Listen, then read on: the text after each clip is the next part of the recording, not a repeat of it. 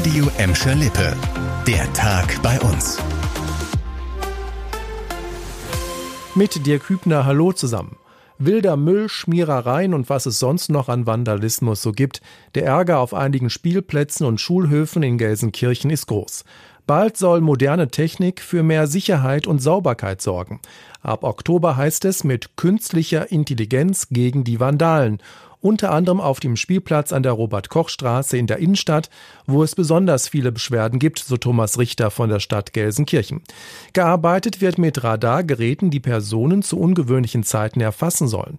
Das Signal wird dann an die Leitstelle des kommunalen Ordnungsdienstes gesendet. Und dann wird entschieden, ob jemand rausgeschickt wird. Viel an Vorbereitung ist für das Modellprojekt nicht nötig, so Thomas Richter.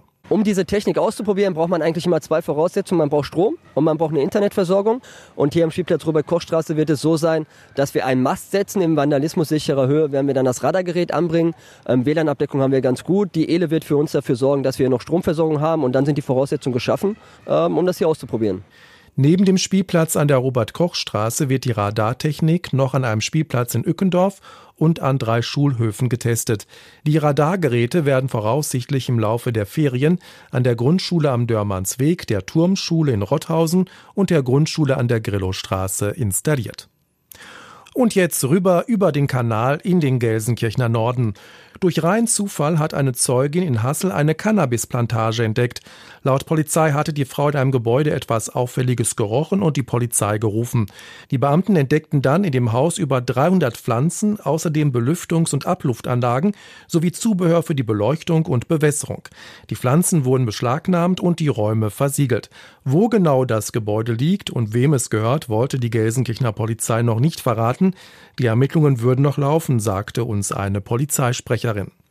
Um Pflanzen geht es auch beim nächsten Thema, aber um ganz legale. In der Germania-Straße in der Bottropper Stadtmitte werden 25 Ulmen gefällt. Das muss sein, meint die Stadt, denn bei einer Untersuchung sei herausgekommen, dass ein großer Teil der Bäume in keinem guten Zustand und gefährlich für Menschen ist. Weil die Baumsorte insgesamt als bruchgefährdet gilt, werden jetzt alle 25 Ulmen gefällt. Als Ersatz sollen neue Bäume gepflanzt werden.